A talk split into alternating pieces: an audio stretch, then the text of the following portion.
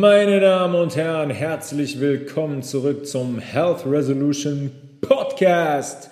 Heute mit Episode Nummer unglaublich, wir sind schon bei 26, die den Namen trägt. Das Lymphsystem, der beste Staubsauger der Welt. Viele von euch werden schon einmal mit zum Beispiel einer Lymphdrainage in Kontakt gekommen sein. Ähm, Sport auf jeden Fall, die Profisportler unter euch auf jeden Fall aber auch Menschen, die sich generell verletzen, operiert werden und dann Reha bekommen, werden von einem Physiotherapeuten oftmals, ähm, sagen wir mal, leicht manipuliert und massiert. Und das nennt man dann Lymphdrainage, um einen Reha, einen Heilungsprozess zu beschleunigen. Der eine oder andere wird wahrscheinlich schon mal mit einem geschwollenen Lymphknoten in Kontakt gekommen sein, vor allem im Halsbereich, ne, unterm Kiefer kennen die Leute meistens die Lymphknoten und merken immer, dass wenn sie irgendwie krank sind, äh, dass die Lymphknoten geschwollen sind. Das kennt jeder, aber was da eigentlich genau passiert, weiß kaum jemand. Was passiert bei einer Lymphdrainage? Warum schwellen die Lymphknoten an? Warum brauche ich sanfte Massagebewegungen bei einer Lymphdrainage, um das Lymphsystem zu manipulieren und zu unterstützen? Und welche Aufgaben übernimmt dieses System überhaupt in unserem Körper, in unserem Organismus? Und warum sind, wenn die Lymphknoten geschwollen sind, eigentlich meistens im Halsbereich geschwollen? Unser Lymphsystem ist ein, so kann man das, glaube ich, am besten formulieren, ein stiller Begleiter unseres Blutkreislaufs. Wir haben unseren Blutkreislauf über unseren Blutkreislauf gesprochen, arterielles System, Sauerstoff angereichert, venöses System, meistens ohne Sauerstoff, außer es ist der Weg von der Lunge zum Herzen hin. Also vielmehr arteriell vom Herzen weg, venös zum Herzen hin. Und dann gibt es aber die dritte Komponente und das ist unser Lymphsystem. Und ähm, das besteht genauso wie unser arterielles oder venöses System aus verschiedenen großen Bahnen, die die Lymphe transportieren. In den Bahnen bewegt sich die Lymphe. Das ist eine Flüssigkeit, die zu 90 Prozent aus Wasser besteht. Und der Begriff kommt, wir haben das schon öfters gemacht, die Begrifflichkeiten zurückzuverfolgen. Und dieser Begriff geht auf eine römische Gottheit zurück. Und das ist die Gottheit des klaren Wassers, Lympha. Ja, die Gottheit des klaren Wassers, nicht die Gottheit des verdreckten Wassers, des Abflusswassers, nein, des klaren Wassers.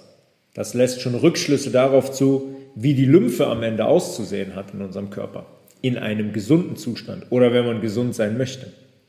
Die Lymphbahn, und hier ist der Unterschied zu unserem Blutkreislauf, dem arteriellen und dem venösen System, sind kein zirkulierendes System. Das heißt, sie bewegen sich nicht im Kreis. Die haben nur eine einzige Richtung und die ist hin zu unserem Herzen, in Richtung Herz. Ja, von mini, mini, mini Mikrogefäßen zu immer größeren Gefäßen über Lymphknoten und noch größere Bahnen, um ganz, ganz wichtige Bestandteile zurück in unser Blut zu geben, die wir vielleicht vorher verloren haben. Ja, was heißt das? Wie wir verlieren Sachen aus unserer Blutbahn? Das kann doch nicht sein. Ja, tun wir. Und das ist eine der Aufgaben unserer Lymphe. Die verlorenen, in Anführungszeichen, die verlorenen Söhne, die sich aus der Blutbahn gestohlen haben, über die Lymphe wieder in unseren Blutkreislauf zu geben. Wir haben das ist eine Aufgabe. Die andere kommt, auf die andere kommen wir gleich ausführlich zu sprechen. Wir haben jetzt schon sehr, sehr oft über das Interstitium gesprochen. Das ist unser größtes Organ und bezeichnet den Zwischenzellraum, den Raum zwischen unseren einzelnen Zellen. Ja, und wir haben jetzt schon ausführlich darüber gesprochen, wie wichtig dieser Raum und die Sauberkeit dieses Raums und der pH-Wert dieses Raums für unsere Gesundheit ist.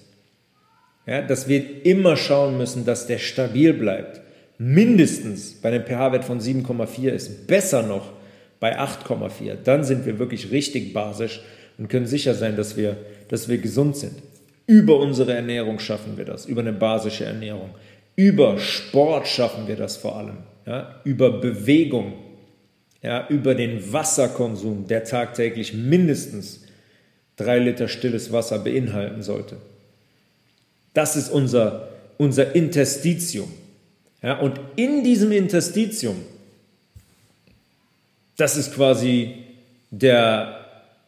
das Hoheitsgebiet unserer Lymphe. Ja, es passiert tagtäglich, dass Bestandteile aus unserem Blut in den Zwischenzellraum geschwemmt werden. Ja, wir haben darüber gesprochen, zum Beispiel, dass die Ernährung unserer Knochen zum Beispiel auch so funktioniert. Ja, Magnesium diffundiert aus der Blutbahn in unser Gewebe und dann macht sich das Magnesium auf den Weg durchs Gewebe bis hin zu den Knochenzellen, um die zu versorgen. Ja, es gibt aber auch andere Stoffe, die, die da landen, die eigentlich nicht zur Versorgung des Knochens dienen, sondern die da mehr oder weniger unbeabsichtigt landen. Ja, das sind zum Beispiel Blutproteine oder Fette oder auch ähm, Bakterien, die irgendwo entstanden sind oder zum Beispiel Hefepilze, die, un, die in unserem Körper irgendwo grassieren und über die Blutbahn dann wieder ins Gewebe gegeben werden, werden weil der Körper versucht, sich dieser ungebetenen Gäste zu entledigen. Und das versucht er über diesen Zwischenzellraum. Ja, in unseren Zellen, haben wir jetzt schon oft darüber gesprochen, entstehen Stoffwechselprodukte. Die kommen ebenfalls, ebenfalls in diesen Zwischenzellraum. Die gehen aus der Zelle hinaus. Ja, wenn unsere Zelle atmet, die bekommt äh, Energie zum Beispiel, sagen wir in Form von Glucose, von Zucker. Und dann betreibt die Stoffwechsel, atmet, ja, die arbeitet und am Ende kommt ein Stoffwechselendprodukt hinten raus. Letzte Folge haben wir darüber gesprochen. Bei reinem Industriezucker ist das ein Problem, weil der wird abgebaut in zum Beispiel Ethanol, in Alkohol. Das heißt, all diese Stoffe landen zwangsweise irgendwie irgendwann in unserem Zwischenzellraum. Und 80 bis 98 Prozent der Dinge, die unsere Blutbahn verlassen, werden jetzt von den kleinsten Kapillaren, von den kleinsten Wegen, den kleinsten Ärmchen unseres arteriellen Systems wieder aufgenommen und wieder in unsere äh, große Blutbahn gegeben, weil das Bestandteile sind, die im Blut bleiben müssen. Ja, aber die, die verlieren wir aus der Blutbahn und nehmen die über die kleinen Kapillaren, nehmen wir die wieder auf. 80 bis 98 Prozent. Jetzt bleiben da 2 bis 20 Prozent übrig und die verbleiben in unserem Zwischenzellraum. Und mit denen müssen wir irgendwas machen. Die dürfen nicht da bleiben. Das ist ein, wäre ein großes Problem für unseren Körper, weil, beziehungsweise für uns, weil dass der Zwischenzellraum dann zu einer Mülldeponie wird und dann haben wir, bekommen wir zwangsweise ein Problem mit Entzündungen, mit Fermentation, dem Entstehen, wir haben darüber gesprochen, Entstehen von Bakterien, von anderen Erregern, von Parasiten, von Pilzen und so weiter. Also, die 2 bis 20 Prozent verbleiben in unserem Zwischenzellraum. Und jetzt kommen unsere Lymphbahnen ins Spiel. Von den Lymphbahnen gibt es übrigens zweimal so viel wie Blutbahnen. Ja, die fast doppelte Menge im Vergleich zu den Blutbahnen, aber die sind um einiges kleiner. Ja, natürlich, unsere Aorta zum Beispiel, das ist ein Riesengefäß. Unsere, unsere Lymphe, das größte Lymphgefäß, kann nicht so groß sein wie die Aorta. Da haben wir schon ein platztechnisch ein großes, großes Problem. Unsere Lymphbahnen bewegen sich im Zwischenzellraum. Ja, und die bewegen sich da, die schlängeln sich um Arterien und Kapillare herum, um venöse Gefäße herum. Wieso, wieso Rankpflanzen kann man sich die vorstellen, die um die Wege herumschlängeln? Weil überall da, habe ich eben gesagt, wo ein arterielles Gefäß ist, auch ein kleinster Kapillar ist, muss ein venöses Gefäß in der Nähe sein. Was immer sagt, oh, wieder was verloren, zack, nehmen wir auf, reinigen wir in unserem System und geben wir wieder in unser arterielles System. Die warten quasi darauf, den Müll einsammeln zu können. Die haben nichts anderes zu tun. Und die nehmen speziell den Müll auf, der zu groß ist für unser venöses System.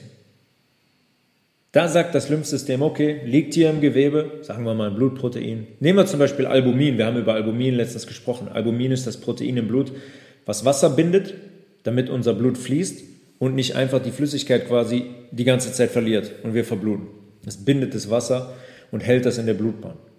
Ja, es kann vorkommen, sagt, da landet das jetzt im, im Gewebe und es muss da weg. Und da kommen unsere Lymphe, Lymphe ins Spiel. Die nehmen das auf, transportieren das durch ihr System und wieder in den Blutkreislauf, weil wir das Albumin da brauchen, damit es wieder Wasser binden kann. Wenn die Lymphe das nicht tun würden, dann würden wir circa innerhalb von 24 Stunden sterben. Nicht nur aufgrund des Mülls jetzt aus der Zelle, der da nicht bleiben darf, weil dann würde erstmal eine Übersäuerung eintreten. Ja, wir haben darüber gesprochen, über die Kaskade. Übersäuerung, Fermentation, Krankheit, Entzündung und so weiter. Sondern ähm, weil, weil halt eben Dinge aus der Blutbahn austreten, die ganz zügig wieder in die Blutbahn rein müssen, weil die da gebrauch, äh, gebraucht werden. So viel können wir dann selber in der kurzen Zeit gar nicht neu produzieren. Das heißt, die Lymphe nimmt es auf, wieder in die Blutbahn und ähm, hält den Kreislauf so, so am Leben. Wir würden, wenn die Lymphe nicht wären, innerhalb von 24 Stunden tot sein. So viel zu der Wichtigkeit dieses Systems. Das heißt, es würde Sinn machen, dass wir das verstehen, was das Lymphsystem macht. Es würde Sinn machen, dass wir verstehen, wie wir das unterstützen und entlasten können. Und darüber sprechen wir in dieser Folge. Ähm, ich habe gerade gesagt, die kleinsten Lymphbahnen nehmen Bestandteile auf. Aber die haben, ähnlich wie unser venöses System, logisch, die sind ja nicht an die Blutbahn angeschlossen, keinen Motor. Unser Herzdruck ist hier komplett irrelevant im Gewebe. Der Herzdruck bezieht sich nur auf die roten Blutgefäße, die arteriellen Blutgefäße, wo Sauerstoff drin ist, die vom Herzen weggehen. Da ist der Druck relevant, damit wir unten bis, unser, bis, bis zu unserem kleinsten, in die hinterste Ecke in unserem kleinen Zeh kommen. Aber die Lymphbahnen haben den Herzdruck, können die nicht als Motor nutzen für ihre eigene Flüssigkeit. Das funktioniert nicht. Das heißt, die Lymphflüssigkeit muss über die Kontraktion unserer Muskeln gesteuert werden. Unsere Muskeln kontrahieren, erschlaffen sich. Kontrahieren, erschlaffen. So stimulieren die das, das Gewebe. Ja. Schaut, streckt mal, also wenn ihr eine kurze Hose anhabt oder nackt seid, schaut ihr euren Oberschenkelmuskel an, streckt mal das Bein und beugt das dann wieder. Da sieht man die Kontraktion des Muskels. Und immer wenn er kontrahiert, Platz bekommt quasi, sich anspannt, dann massiert er auch das Gewebe drumherum. Und er massiert das Gewebe und gleichzeitig unsere Lymphbahn und schiebt die Lymphflüssigkeit durch die Bahn oben in Richtung linke Brust, wo unser Herz sitzt. Sehr wichtig zu verstehen, wie dieser Mechanismus funktioniert. Sehr, sehr wichtig. Das heißt, Bewegung ist als allererstes immens, immens, immens wichtig, damit wir diese Flüssigkeit in Bewegung halten. Ich habe das schon öfters gesagt. Wir müssen unsere Körperflüssigkeiten in Bewegung halten. Wenn diese Energie ins Stocken kommt, ist es gleichzusetzen mit Krankheit. Und dann entstehen in unserem Körper Herde und große Probleme, aus denen mit sehr, sehr großer Sicherheit Krankheiten resultieren.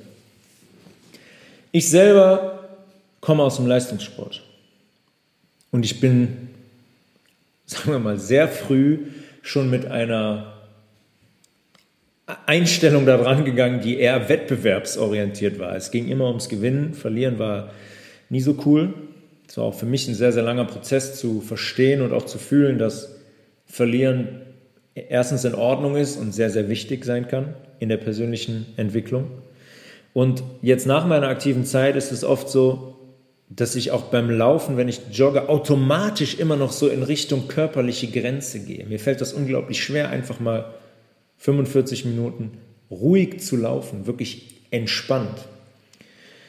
Aber das ist unglaublich wichtig für unsere Lymphen, weil in diesen Phasen, wo wir wirklich entspannt laufen, da passiert genau das, von dem ich gerade gesprochen habe. Da wird unsere Lymphe bewegt. Da können unsere Lymphe die Flüssigkeit durch ihre Bahnen schicken. Da kann es entgiftet werden, da kann es dem Blut wieder zugeführt werden. Immer wenn ich an eine Belastungsgrenze gehe, dann wird Milchsäure produziert im Muskel. Das klassische Laktat das Milchsäure. Es gibt ja gerade im Fußball dann zu Beginn der Saison zum Beispiel Laktattests und da wird die Belastung getestet. Ja, da gibt es eine große Belastung innerhalb von einer halben Stunde, dreiviertel Stunde immer verschiedene Runden laufen, verschiedene Runden in verschiedenen Tempi laufen. Und dann wird quasi die Belastungsgrenze getestet. Und ab dem Punkt, wo man Milchsäure produziert, sagt der Muskel eigentlich, mm, okay, danke, mir reicht's. Was weil dann passiert ist, der Muskel oder die Zellen im Muskel bekommen keinen Sauerstoff mehr. Und dann produzieren die Milchsäure. Und diese Milchsäure ist eine sehr, sehr aggressive Säure in unserem Gewebe. Das heißt, wir müssen die eigentlich immer aus unserem Gewebe neutralisieren, weil die großen Schaden anrichten kann. Ja, deswegen ist es so problematisch, wie ich es weiß, wie Profisportler leben, auch gerade nach der Belastung. Da ist es so wichtig, die richtigen Maßnahmen zu treffen, basenbildende Lebensmittel ohne Ende in den Körper zu bringen, um diese Säuren zu puffern, damit unsere Zellen regenerieren können. Also, lange Rede, kurzer Sinn, es ist sehr wichtig, Sport zu machen, sich zu bewegen, klar, aber auch unter seiner Belastungsgrenze zu bleiben. Zu laufen, sodass man noch entspannt laufen kann. Fahrrad zu fahren, sodass man auch entspannt Fahrrad fahren kann. Weil so produzieren wir keine neuen, neuen Säuren, aber bringen unglaublich viele Säuren aus unserem Gewebe über unser Lymphsystem weg, nach außen. Am Ende pinkeln wir die einfach aus. Es ist aber auf jeden Fall noch besser, ab und zu an seine Belastungsgrenze zu gehen, im Gegensatz zu gar keinen Sport machen. Ja, wie viele Menschen bewegen sich gar nicht unter der Woche? Die haben wenig Kontraktion. Die Lymphe kommt ins Stocken. Stoffwechselendprodukte können nicht mehr abtransportiert werden. Dinge, die wir aus der Blutbahn verlieren, kommen nicht mehr zurück ins Blut, nicht mehr schnell genug. Ja, der Fluss, der, das Rad ist einfach, wird extrem verlangsamt. Also früher war das doch so hier Mühlen und so weiter. Da gab es doch immer diese, diese Räder, diese Was Wassermühlen, so Wassermühlen heißen die. Und bei solchen Körpern, die sich wenig bewegen, die verfettet sind, die übergewichtig sind, die sich sehr schlecht ernähren, könnt ihr euch so vorstellen, dass dieses Rad ganz, ganz langsam läuft. Gibt kein Wasser mehr auf die Mühle, läuft ganz, ganz langsam. Bei Menschen, die sich pflanzlich ernähren, die viel Sport treiben, die viel Wasser trinken, die kein Alkohol trinken, die keine Cola trinken, die keine Fanta trinken, die kein Fleisch essen, die kein Käse essen, die kein Milch essen. Da funktioniert das System und da kommt richtig viel Wasser auf die Mühlen und dieses Rad läuft. Schnell und stetig. Stetig ist wichtig. Also, die Lymphe bewegt quasi den Müll durch die Lymphbahn über die Bewegung. Ja, wir gehen laufen, wir starten zu laufen und die Lymphe fängt an zu arbeiten über die Muskelkontraktion. Ne? Die nimmt nicht nur den Müll, die hat auch die Proteine und Fette aus dem Blutkreislauf, die eigentlich nicht hätten im Gewebe landen sollen. Und dann macht sich die Lymphe aus den kleinen Gefäßen auf den Weg in immer größere Gefäße.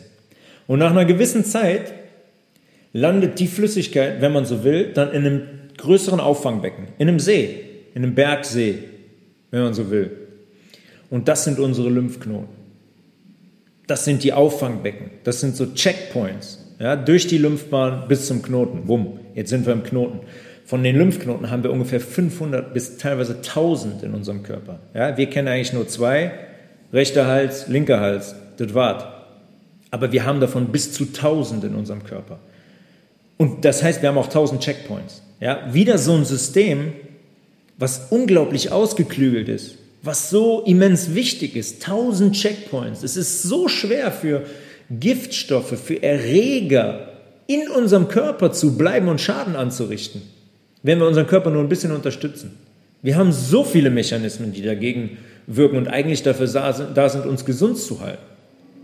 Das ist Wahnsinn. Das muss man erstmal schaffen, dem entgegenzuwirken. Das ist relativ schwierig. Da muss man wirklich Tag, Tag für Tag hart dran arbeiten, damit man das ins Negative umkehrt. Die meisten Lymphknoten haben wir im Kopf-Hals-Bereich, in den Achseln und in der Leistengegend ja, in der Leistengegend. Sehr interessant, da vermutet eigentlich kaum jemand Lymphknoten. Im Schnitt sind die ein bis zwei, meistens so 1,2 Zentimeter groß. Und wir können uns sie wirklich vorstellen, diesen Bergsee, wie eine Waschanlage, wie eine Waschanlage in der Tankstelle. Hier finden pure Reinigungsprozesse statt. Weil die Lymphe wird ja wieder dem Blutkreislauf zugeführt. Und in unserem Blutkreislauf darf nichts Dreckiges gelangen. Wir sind wieder jetzt bei, dem, bei der griechischen Göttin Lympha, die Göttin des klaren, reinen Wassers. So muss die Lymphe präpariert werden, bevor sie quasi den Blutkreislauf wieder übergeben wird. In unseren Lymphknoten befinden sich riesige Zusammenschlüsse von Leukozyten. Leukozyten sind unsere weißen Blutkörperchen, die unserem Immunsystem angehören. Die sorgen jetzt dafür. Ja, das sind ähnliche Zusammenschlüsse wie im Darm zum Beispiel. In der Darmschleimhaut sitzen die ähm, Peyerschen Plaques, das sind auch Zusammenschlüsse von weißen Blutkörperchen. Die sind aneinander. Tak, tak, tak, tak, tak, tak. Die bilden da quasi so eine, so eine Wand. Das ist der größte Zusammenschluss in unserem Körper. Und in der Lymphe ist es genauso. Und die sorgen jetzt dafür, dass Säuren, dass zellulärer Schrott, ja, weil wir wieder drei Gläser Cola getrunken haben und etliche Zellen untergegangen sind oder ein Glas, zwei Gläser ähm, Bier getrunken haben und unsere Leberzellen abgestorben sind.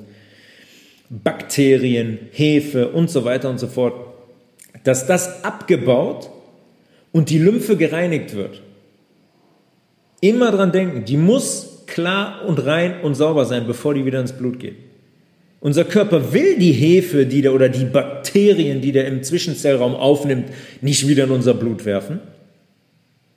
Der will die weghaben aus dem Körper. Deswegen werden die da abgebaut und am Ende dann über unser Blut zur Niere gebracht, wo die gefiltert werden und ausge, ausgeschieden werden über den Urin. Jetzt kommt es ja oft dazu, dass unsere Lymphknoten geschwollen sind. Geschwollene Lymphknoten heißt immer, dass die Makrophagenproduktion angeregt wird. Makrophagen sind auch Leukozyten. Das sind unsere Fresszellen.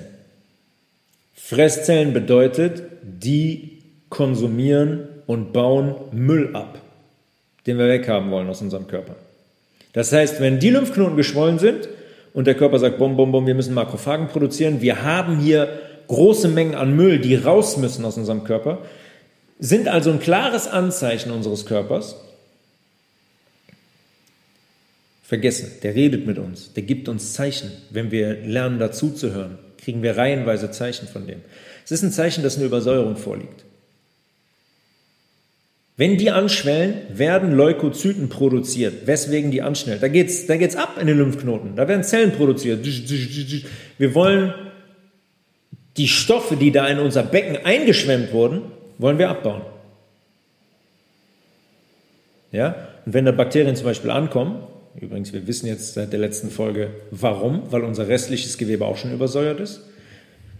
Ja, nochmal kurzes, äh, kurzer Rückblick. Wir, wir übersäuern, wir haben nicht genügend Wasser, wir konsumieren nicht genügend ähm, basenbildende Lebensmittel und unser Gewebe übersäuert, fällt im pH-Wert von 7,4, 8,4 in Richtung 6, sagen wir mal. Das sind übrigens große Schritte. Das ist mir eingefallen, ich habe das letzte Mal, letztes Mal gar nicht gesagt. Das sind von, von einem pH-Wert 8,4 bis 6 sind Riesenschritte. Von 8 bis 7 ist tausendfach. Ja? Von 7 bis 6 ist auch nochmal tausendfach eine tausendfache Vers quasi Übersäuerung liegt vor zwischen 8,4 und 6. Das heißt, man braucht, dafür eine, man braucht dafür eine gewisse Zeit und man muss schon wirklich, wirklich sehr schlecht und mit vielen säurebildenden Lebensmitteln unterwegs sein, damit man das schafft. Aber ihr könnt mir glauben, wenn ich euch das sage, von zehn Leuten sind heute sieben bis acht so unterwegs. Das ist auch mal klar. Also, das fermentiert dann das Gewebe, wie wir besprochen haben, und dann ähm, gibt es eine Metamorphose der Zellen und da, darin entstehen Bakterien. Und die Bakterien sind jetzt im Gewebe, aber der Körper sagt, äh, äh, ab in die Lymphe damit, ab in die Lymphe, die werden in die Lymphe aufgenommen und dann landen die in unserem Lymphknoten. Und dann sagt der Lymphknoten, oh, Bakterien, wir brauchen Makrophagen. Produzieren, produzieren, produzieren. Die Bakterien kommen hier nicht mehr raus, bevor die zersetzt sind. Wir geben die erstens schon gar nicht zurück ins Blut und auf gar keinen Fall auch zurück ins Gewebe. Wenn man so will, sind die Lymphknoten quasi eine Quarantäne für unseren Organismus. Und zwar für die belastenden und gefährdenden Bestandteile. Die werden da eingefangen und abgebaut. Die kommen da nicht mehr raus in einem gesunden Organismus. Die kommen da nicht mehr raus. Die werden da zerstört, um die aus dem Körper befördern zu können.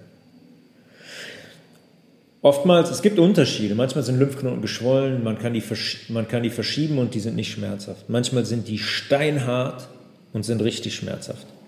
Auch da redet unser Körper wieder mit uns. Zum Beispiel tumoröse Geschehen im Körper führen oft dazu, logischerweise, logischerweise, dass mehrere Lymphknoten geschwollen sind und dass die extremst schmerzhaft sind.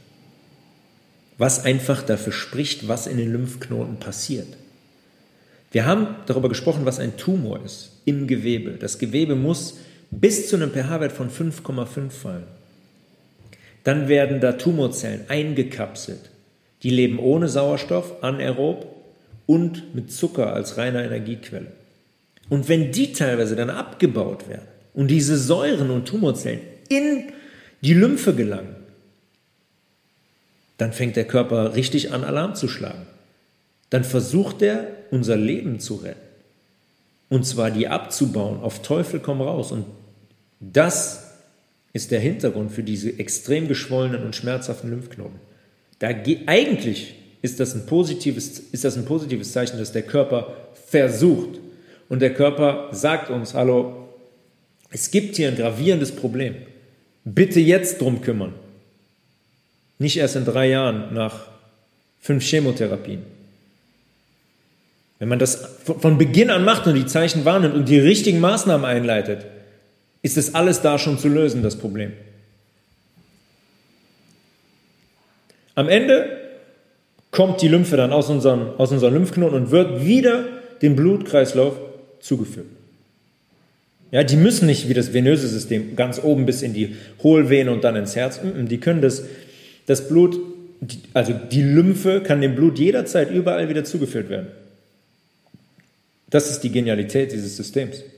Es muss nicht erst laufen, laufen, laufen, laufen, laufen bis an, an ein Autobahnkreuz und dann wieder ins Blut. Er geht überall, überall. Überall, wo ein Lymphgefäß ist, ist auch ein Blutgefäß in der Nähe. Und dann sagt er, alles klar, zack, wieder rüber in die Blutbahn. Jetzt habe ich eben gesagt, dass die Lymphe wie alle Flüssigkeiten in unserem Körper zirkulieren muss. Was passiert jetzt, wenn die Lymphe nicht mehr zirkuliert? Wenn wir keinen Sport machen, wenn wir den Tag beginnen mit zwei Tassen Kaffee und zwei Croissants, wenn wir weitermachen mit Spaghetti, weißer Spaghetti Bolognese, mittags, abends eine Pizza und das fünf Tage in der Woche, wenn wir zu irgendwelchen Fast-Food-Ketten rennen regelmäßig und diese Industrienahrung in uns aufnehmen, dieses Gift, dann passiert dass die Lymphe nicht mehr zirkuliert. Das heißt, die Zelle bleibt in einem sauren Milieu zurück. Weil ganz einfach, unser Staubsauger, stellt euch vor, ihr, ihr, ihr saugt äh, das Wohnzimmer, macht den an und dann sagt der, sagt der Staubsauger euch, hier Müllbeutel ist voll. Der platzt fast. Den kennt man doch, dann verliert der Staubsauger an Saugkraft. Geht nichts mehr rein. Ihr könnt äh, 18 Mal über so ein, weiß ich nicht, über so ein Korn drüber fahren, das wird nicht aufgesogen. Ihr habt aber keine neuen Staubsaugerbeutel im Haus. Ja, ähnlich, ist das, ähnlich ist das im Lymphsystem. Es wird einfach nicht mehr ausreichend Müll weggebracht, wie eigentlich nötig wäre. Wie gesagt, weil wir Cola trinken, rauchen, Alkohol trinken, Fleisch essen, Käse essen, Milch trinken, Fertigprodukte essen, Süßigkeiten, Weißmehl, diese, ganze, diese ganzen industriellen Gifte für unseren Körper machen das möglich. Das heißt wiederum, wenn unser Gewebe übersäuert ist und die Lymphe auch überfordert ist, dann gibt es einen Rückstau ins Gewebe. Das heißt, frischer Sauerstoff und der Brennstoff kommen nicht mehr in die Zelle. Ja, die, sagen wir mal, die Glucose als Brennstoff für die Zelle bleibt im Gewebe und fängt da an zu fermentieren. Was wiederum gefährliche Säuren und Gifte für alle umliegenden Zellen bedeutet. Denkt an die letzte Folge. Wer sie noch nicht gehört hat, Hört euch die letzte Folge nochmal an. Die Umwandlung der Zelle beginnt, ja, diese Metamorphose, weil sie keinen Sauerstoff mehr bekommt und die Umgebung im pH-Wert weg von den 7,4, 8,4 in Richtung links der 7 in Richtung sauer gekippt ist. Die Zellen ernähren sich ausschließlich von dem fermentierten Zucker und es stehen Erreger in diesem Gewebe. Das ist zum Beispiel der Beginn eine Zuckerintoleranz. Ja, eine Zuckerintoleranz oder eine beginnende Diabetes ist, das kann einer der, das kann einer der Gründe sein, beziehungsweise der Hauptgrund. Ja, und ist definitiv eine Krebsvorstufe. Wenn ich da weitermache und nichts ändere, kann man die Uhr noch stellen, wird sich tumoröses Gewebe irgendwann entwickeln. Ja, stellt euch eine, stellt euch eine Person vor, die stark übergewichtig ist. Wie schwer ist es bitte hier, wenn man, wenn man den Bauch sieht? Ja, das ist verfettetes Zellgewebe, verfetteter Zwischenzellraum. Wie schwierig ist es da bitte? Da sind die Lymphe dazwischen, die, sind, äh, die werden abgedrückt. Wie schwer ist es bitte, das kann man sich doch vorstellen, diese Flüssigkeit dann durch die Lymphbahn zu transportieren. Das heißt, es entsteht ein Stau, das, das fließt nicht mehr, es ist nicht mehr in Bewegung. Ja, aber nicht nur übergewichtige Personen, auch definitiv haben auch normalgewichtige Personen einen katastrophalen Lymphfluss, weil sie sich so ernähren, wie sie sich ernähren, weil viel zu wenig Wasser getrunken wird, weil sie keinen adäquaten Sport machen, nicht regelmäßig genug. Einmal in der Woche reicht nicht, nein. Mindestens jeden zweiten Tag sollten wir uns auf gewisse Art und Weise körperlich ertüchtigen und bewegen. Und dann kommt es irgendwann zu Schmerz. Und Schmerz ist das eindeutigste Symptom eines blockierten Lymphsystems, einer, einer blockierten Zirkulation. Jede Form von Schmerz ist eigentlich nur ein Zeichen der systematischen Übersäuerung unseres Körpers, unseres Gewebes. Egal ob nervales Gewebe oder Muskelgewebe oder Knochengewebe, der Knochen hat selber erstmal keine Schmerzrezeptoren. Aber wenn wir dann Arthrose entwickeln, weil das Gewebe um den Knochen entzündet ist und die Schulmedizin dann sagt, ja, sind Autoimmunerkrankungen, das sind eigene Antikörper, die den Knochen kaputt machen. Bullshit. Das ist einfach das übersäuerte Gewebe um den Knochen. Diese Entzündung, die den Schmerz macht. Ja, oder nehmen wir Organgewebe zum Beispiel. Die Niere, Nierengewebe kann auch übersäuern. Da können sich zum Beispiel Nierensteine drin entwickeln. Mit der passenden Medikation natürlich noch, über Jahre hinweg. Das ist ein typisches Beispiel. Da habe ich jetzt vor kurzem einen Fall gehabt im, im Bekanntenkreis. Jemand, der 20 Jahre lang ähm, ACE-Hämmer genommen hat. Haben wir darüber gesprochen. ACE-Hämmer sind die, die ähm, hemmen ACE, ein System aus der, ein System, ein Enzym aus der, aus der Lunge, was dafür sorgt, dass am Ende unser Blut, äh, Blutdruck gesenkt werden kann oder erhöht werden kann, vielmehr erhöht im ersten Schritt. Und wenn die das 20 Jahre nehmen, ja, dann ist eine klare Nebenwirkung, ähm, dass die Niere geschädigt wird. Weil die Niere eigentlich die ganze Zeit dieses Hormon Renin ausschüttet, was dann dafür sorgt, dass das Enzym aus der Lunge ausgeschüttet wird aber ähm, das Renin hat die ganze Zeit keine Wirkung, weil dieses Enzym aus der Lunge blockiert wird. Das heißt, die schüttet aus, schüttet aus die Niere, die schüttet ähm, Renin aus, die schüttet aus, die schüttet aus. Nichts passiert. Nichts passiert. Und die Niere ist am Ende noch diejenige, die diese Medikamente auch noch entgiften soll. Ja, wenn sie irgendwann über die Lymphe, übers Blut in dem Filtersystem der Niere angekommen sind. Und irgendwann ist die Niere am Ende. Die ist die so übersäuert, ja, dass das Kalzium rangezogen wird aus der Blutbahn oder aus dem, aus dem Knochengewebe auch zum Beispiel, um diese Säuren in der Niere zu puffern. Und wenn da so viel Kalzium angeschwemmt wird, dass dann, also dann kommt es zu dem Zustand, dass sich Steine bilden, Nierensteine bilden. Das sind meistens Kalziumgemische. Ja, und dann viel Spaß. Ein kurzer, ein kurzer ähm, Exkurs das heißt, bleiben wir mal zum Beispiel ähm, beim, beim Muskelgewebe. Ja? Wenn diese ganzen Prozesse, die ich eben beschrieben habe, jetzt im Muskelgewebe ablaufen oder im faszialen äh, Gewebe, die Faszie ist die Haut, die den Muskel komplett umspannt, eine sehr, sehr feine, dünne Haut, in der der Muskel sich bewegt. Ja, dann sind wir gerade im Sport extremst anfällig für jegliche Form von anatomischem Schaden, also von einer Verletzung gerade für die Sportler unter euch, extrem wichtig. Das Gewebe muss sauber sein. Nach jeder Belastung müssen diese Säuren, die zwangsläufig entstehen, müssen gepuffert werden. Die müssen rausgebracht werden. Wenn die im Gewebe von einem Muskel bleiben, was passiert? Auch das Muskelgewebe fermentiert. Auch das Muskelgewebe erstickt. Die Zellen ersticken in diesen Säuren. Und dann bekommen die keinen Sauerstoff mehr. Und dann versucht mal, im Fußball zum Beispiel einen Sprint zu machen mit Zellen, die keinen Sauerstoff bekommen. Viel Glück, die Zelle wird euch sagen, danke, das war's. Und dann kommt es zu Zerrungen, größer, wenn Fasern betroffen sind, zu Faserrissen. Wenn Bündel betroffen sind, kommt es zu, äh, wenn die Übersäuerung also schon sehr krass ist, kommt es zu Bündelrissen. Ne? Zellen, mehrere Zellen, Zellengewebe äh, bilden im Muskel eine Faser, mehrere Fasern bilden ein Bündel und mehrere Bündel bilden quasi den Muskel. Wenn die Zellen keinen Sauerstoff mehr bekommen, macht es Bumm und der Muskel reißt, zerrt sich, reißt, was auch immer. Das ist der Hintergrund einer muskulären Verletzung. Nicht von wegen, ja, der ist anfällig, der ist nicht anfällig, der hat das schon immer gehabt. Ja klar, der hat das schon immer gehabt, weil der chronisch übersäuert ist und lebt wie ein unterdurchschnittlicher Mensch und nicht wie ein Profisportler. Eine, eine, also eine, eine andere sehr hilfreiche Technik ist, ich habe da eingangs drüber gesprochen, ist die Manipulation von dem Gewebe durch Massagetechniken von außen, ne? durch eine Lymphdrainage zum Beispiel. Man kann diese Säuren, die eingelagerten Säuren im, im Gewebe, kann man, kann man manipulieren und aus dem Gewebe lösen und lockern und in unsere Lymphbahnen bringen, damit die aus dem Gewebe abtransportiert werden. Sehr, sehr gute Unterstützung für unseren Körper um das Gewebe zu säubern und sich dieser Dinge zu entledigen. Ja, die, es wird manipuliert, das Gewebe, ja, und ähm, die Stoffwechselreste, die Säuren gehen jetzt in Richtung Lymphbahn, werden in die Lymphbahn gedrückt, ab in die Lymphbahn, über Knoten gereinigt und wieder unserem Blut zugeführt. Ja, und das, was der Körper nicht mehr braucht oder was ein Gift ist für den Körper, wird über den Urin den Körper verlassen.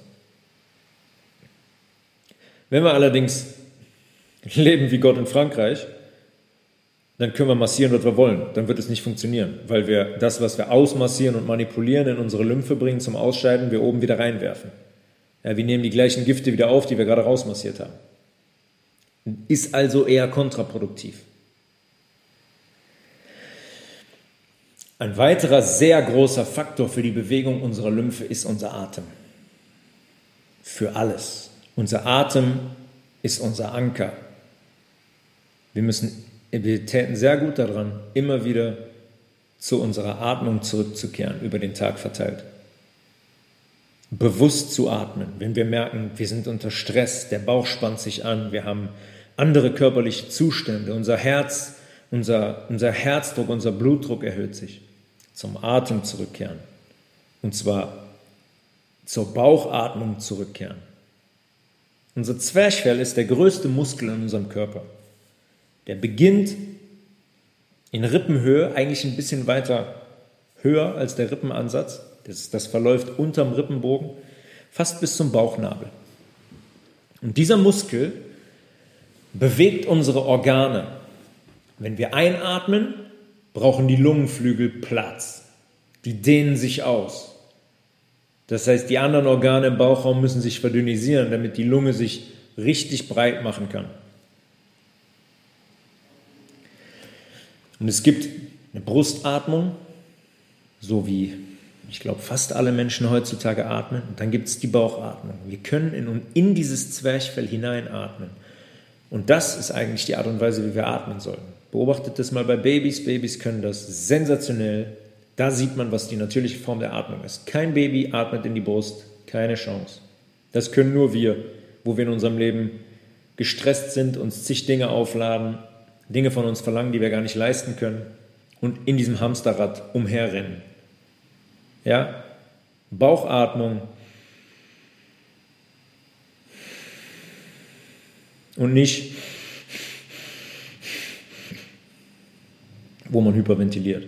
Diese Atmung, diese Bauchatmung, logischerweise übers Zwerchfell, was sich ausdehnt, massiert unser komplettes Lymphsystem in diesem Raum, im Thoraxraum und im Bauchraum.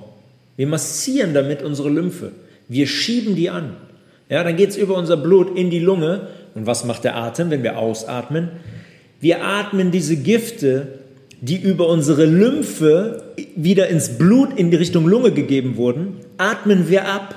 Wir atmen Gifte ab.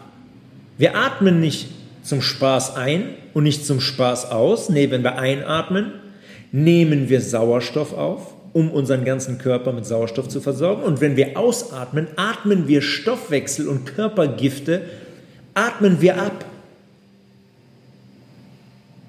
Und mit dieser Bauchatmung, das ist der, einer der ersten und größten Faktoren für Entsäuerung unserer Atmung, wenn die richtig betrieben ist. Da müssen wir gar nicht über Ernährung und so weiter anfangen. Wenn, wenn das nicht stimmt, wenn diese bewusste Bauchatmung nicht da ist, wird unsere Entgiftungskapazität sehr eingeschränkt sein. Sehr eingeschränkt sein. Das Zwerchfell kontrahiert, das, das Zwerchfell entspannt sich und schiebt dabei unsere Lymphe durch die Lymphbahnen. Und wir können die Gifte über die Lunge abatmen. Ja, ich werde nicht, ich werd nicht müde, es zu betonen, was diese Atemschutzmasken für ein Verbrechen sind. Wenn den Mechanismus sich jetzt mal betrachtet und im Kopf hat, dann merkt, hm, warte, okay, jetzt habe ich eine Maske auf und kann das gar nicht abatmen, die Gifte landen da drunter und ich atme die wieder ein. Ja, schön. Wenn wir diese Atmung, ja, achtet mal wirklich darauf. Nehmt euch mal Zeit am Tag, wenn ihr dann bewusst seid, sagt, oh, jetzt achte ich mal auf meine Atmung. Oder ihr merkt, ihr seid angespannt, ihr hetzt von A nach B. Kehrt mal zu eurer Atmung zurück. Versucht, trainiert es mal, in den Bauch zu atmen. Und wenn wir diese Atmung beherrschen und die dann mit Bewegung kombinieren, dann sind wir bei Yoga. Vielleicht, meiner Meinung nach, auch die Meinung der Jahrhunderte, Jahrtausende alten äh, indischen Yogalehrer, die effektivste Form zur Ausleitung von Säuren und Giften aus unserem Gewebe. Die Bewegungen im Yoga die, oder die Posen, die sogenannten Asanas, wurden eigentlich eigens dafür konzipiert, das Blut und unsere Lymphe zirkulieren zu lassen. Ja, es muss nicht immer der 10 Kilometer Lauf sein, hier in, wie ich, verrückter 4 Minuten 10 oder so, dann noch mit Uhr, um am Ende sehen zu können, oh, 4 Minuten 10 wieder, super Zeit. Yoga schont speziell unseren Herzmuskel, ja, weil wir in, in einem relativ ruhigen Druck pumpen. Aber es ist sehr effektiv für die Zirkulation unserer Flüssigkeit, weil die Bewegung so konzipiert ist. Ja, die Gravitation, wir können das manipulieren. Macht mal einen Kopfstand, dann wisst ihr, wovon ich rede. Da fließt, da fließt das venöse Blut aber von ganz allein in Richtung Herz. Ja, und das bezieht sich auch auf die Lymphe. Die Bewegungen, gerade ähm, Dreh, Drehbewegungen im Yoga und so weiter, ähm, manipulieren unsere Lymphe extremst unsere Lymphflüssigkeit. Die werden optimal unterstützt in der Zirkulation. Das kann es jedem nur empfehlen. Bin selber auch noch nicht lange dabei, zweieinhalb Jahre. Aber ich wünschte, ich hätte es schon mit zehn angefangen oder so. Es ist wirklich ähm, Magie. Und der wichtigste und einfachste Faktor der eigentlich mit jedem Bestandteil der Ernährung und des Körpers zusammenhängt und der mich immer wieder verblüfft, ist das Thema Wasserkonsum. Es ist unglaublich, wie viele Menschen das Thema Wasser trinken als eine Last wahrnehmen. Das werde ich bis an mein Lebensende nicht verstehen. Da sagen Leute, ja, ja, so ein, anderthalb Liter schaffe ich, okay, ich mache jetzt, versuche jetzt mal zwei, zweieinhalb, aber es ist blöd, weil dann muss ich immer so oft auf Toilette. Ja, äh, Entschuldigung, aber das ist genau der Sinn davon. Natürlich musst du auf Toilette und wenn du auf Toilette musst, entgiftest du. Dann scheidet dein Körper über die Nieren Gifte und Stoffwechselrückstände aus. Wenn wir das Wasser nicht trinken, diese mindestens drei Liter, dann fließt unser Blut nicht, fließt unsere Lymphe nicht, wir können nicht entgiften. Unsere Niere sagt, äh, kann ich mal ein bisschen Wasser haben? Ich würde ja gerne entgiften, kann aber nicht und steigert die ganze Zeit unseren Blutdruck.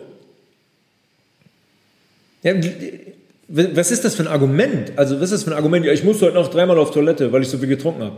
Ja, herzlichen Glückwunsch. Natürlich, ist wunderbar, ist positiv, dass du dreimal auf Toilette musstest. Manchmal wirklich fange ich wirklich an zu zweifeln. Bei manchen Aussagen, die Menschen treffen, und wir bezeichnen uns oder uns wird gesagt, wir seien die am höchsten entwickelte Spezies auf diesem Planeten. Dagegen, da halte ich ganz, ganz krass dagegen. Um das mal ganz klar zu sagen. Ich glaube, wir sind heute so dumm wie nie zuvor.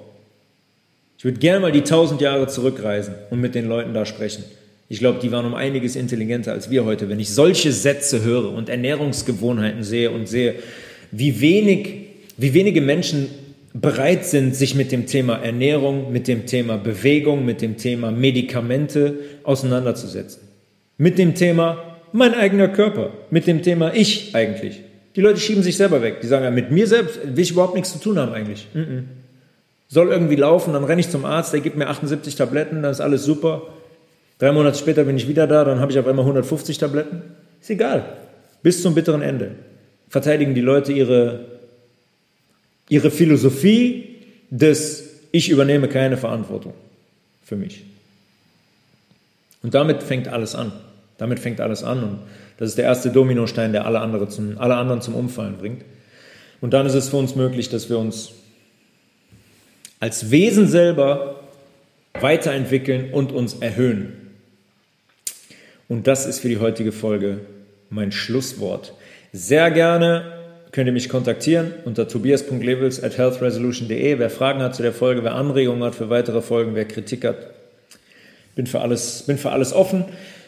Ähm, in Werbung in eigener Sache www.maemae.de, M-A-E-M-A-E.de, mein Webshop, wer ähm, Clean Eating machen möchte. Jetzt kommt demnächst die ähm, Green Smoothie, drei Tages Green Smoothie Detox Kur dazu auf der Website, kann ich nur empfehlen. Ähm, sehr, sehr wirksam über drei Tage seinen Körper wirklich mit basenbildenden Smoothies zu versorgen und drei Tage den Darm mal zu pausieren und Säuren auszuscheiden und Basen hinzuzuführen. Ein sehr, sehr guter Start für eine Umstellung, aber auch immer wieder zwei, dreimal im Jahr zu machen für, für alle Menschen sehr, sehr gut zur Ausreinigung und zur Beruhigung. Äh, ich wünsche euch eine gute Zeit. Wir hören uns wieder zur Episode Nummer 6. Nee, das war 26, Nummer 27. Und bis dahin wünsche ich euch alles, alles Gute.